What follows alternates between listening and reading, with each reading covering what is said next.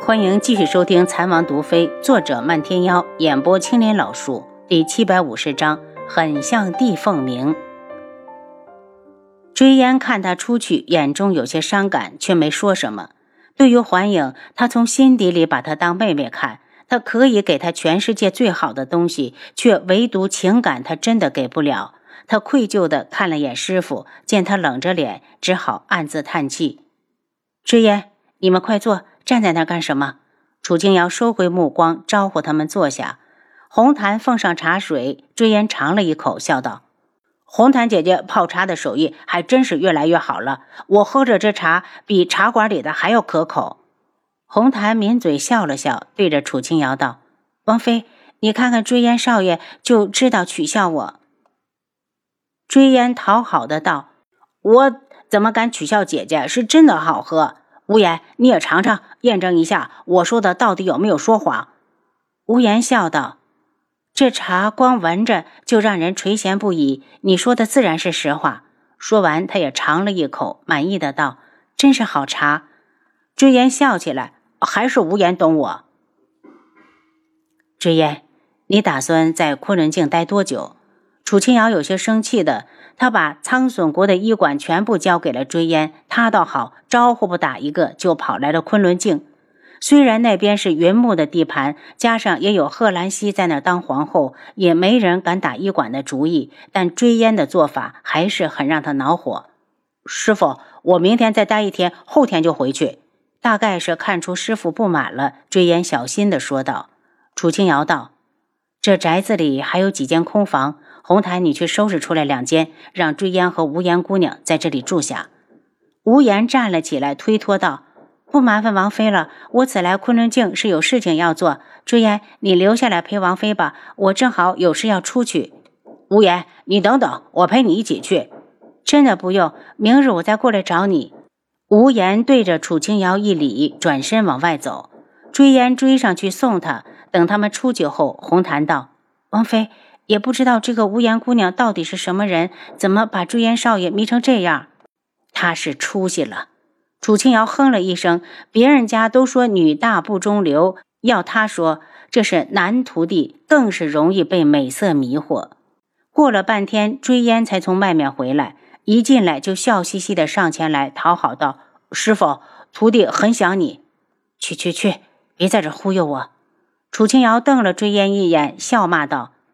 你追了人家姑娘这么久，可知道她是哪里人士？追烟脸色一暗，他说他是孤儿，人在哪里，就是哪里人士。倒是会说。楚清瑶眉心一蹙，见炊烟一脸的幸福，也不好再说什么，不过还是提醒着：我看无言姑娘容貌无双，不像是小门户小家的女儿，再加上她的行动如风，一看功夫就不弱，总有个门派出身吧。追烟愣了下，笑道：“师傅的担忧我都懂，师傅放心吧。我就是因为看不懂他，这次才执意过来要送他。本以为到了这里会发现点什么，结果又让他把我给甩了。那你去追他吧。”楚清瑶见不得他这副表情，好像让人给甩了一样。追烟仰起头。我之所以对他一见钟情，是因为他那双眼睛，初见时就觉得他那双眼睛很像师傅你，我就觉得莫名的亲切。顿了一下，他又道：“师傅会不会觉得徒儿没用，喜欢上了一个女子，却除了她的名字之外什么都不知道？那是他还没爱上你。如果有一天他也像你对他一样那样对你，那他就会把他的事情全部告诉你。”楚清瑶道。所以，追烟，我希望你能处理好这件事。追烟撇撇嘴，不满的道：“师傅放心，我绝不会中了别人的美人计。”追烟似乎渴了，喝光了一杯茶，又给自己倒满，然后抬起头来：“师傅，王爷呢？我看师傅的样子是有喜了，他怎么没陪着你？”王爷有事要办，过几天才能回来。你要是再晚来几天，就能看到他。关于九天老人的事，楚清瑶并不想告诉追烟，毕竟越少人知道，九天老人就越安全。九天老人现在功力尽废，又不能行走，更需要时时多加小心。追烟笑起来：“师傅，我前面说的是认真的。你什么时候把我也带来昆仑镜啊？那边有贺兰郡主，就没有我也出不了烂子。楚清瑶没好气的瞪着他：“你可真是出息啊！你给我实话实说，是不是无言来了这里就不打算走了？”追烟尴尬的摸了摸鼻子，心虚的不去看师傅，拐着弯的道：“我这不是离不开师傅吗？你看看。”环影虽然留在你身边，可那丫头哪有我心细？楚清瑶对着追烟招手，让他上前来。追烟美滋滋的过来，师傅有什么吩咐？他忽然伸手用力的拧了一下他的手臂。追烟，你是不是皮痒了？我给你拧一拧，我让你天天贫嘴。你要是再敢把你的责任那一摊，不声不响的扔下就走，以后就别再认我这个师傅。追烟本来想躲的，听出师傅是真生气了，只好挺着让他拧了一下，这才哀怨的道：“师傅，我以后再也不敢了。”楚清瑶松手后，追烟才呲牙咧嘴的到下手坐下，扶着师傅被掐过的地方。其实我真的很喜欢无言，但是我又担心他是故意接近我，带着不为人知的目的，所以师傅，我是真的挺矛盾的。他眉间带着忧伤，早没了平日的嬉笑。他是师傅最看重的弟子，身上就应该有肩负起来的责任。他不傻，无言不告诉他他来自哪里，他自然要怀疑，所以才有了这一趟的昆仑镜之行。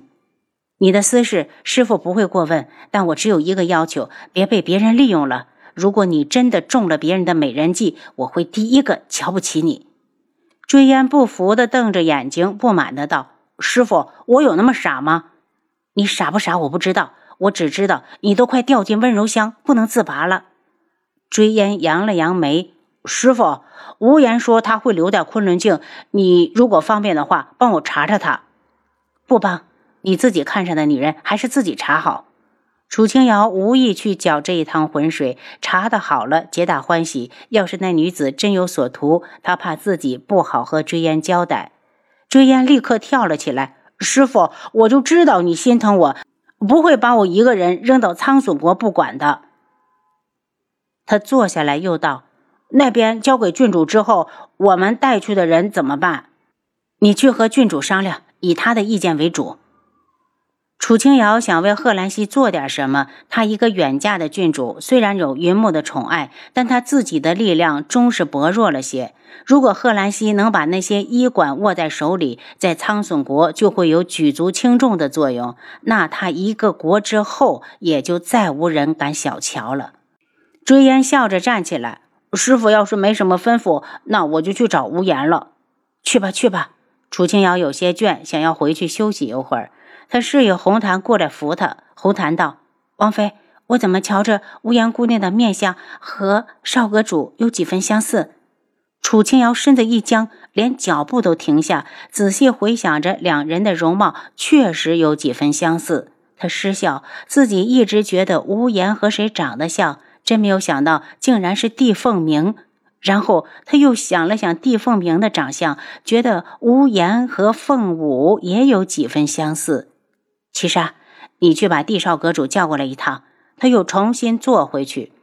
帝凤鸣来了之后，听到楚清瑶的话，心里就是一震。王妃所说的女子现在何处？她出去了，就是有事情要办。走时说明天再过来。看得出来，帝凤鸣有些激动。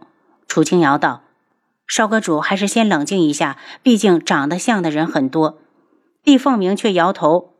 能让王妃觉得像的，绝不会只像那么一两分。你也知道，我有个妹妹，在七岁那年不见了。我父亲每次想起来都会黯然神伤。王妃是在何处遇到此人的？他问。是追烟看上的女子，他们应该是在苍隼国皇城相识。他这次要来昆仑镜，追烟是专程来送他的。有件事很奇怪，追烟问过了几次，他始终不说自己是哪里人士。帝凤鸣对着楚清瑶一拱手，这次怕是还要麻烦王妃给我们做个鉴定，举手之劳而已。少阁主无需客气。帝凤鸣本来就想告辞要回素衣阁的，可他走到门口又觉得不妥，折回来非要住在这里，这样无言明日一来他就能看到了。楚清瑶知道他急于求个答案，也就同意了。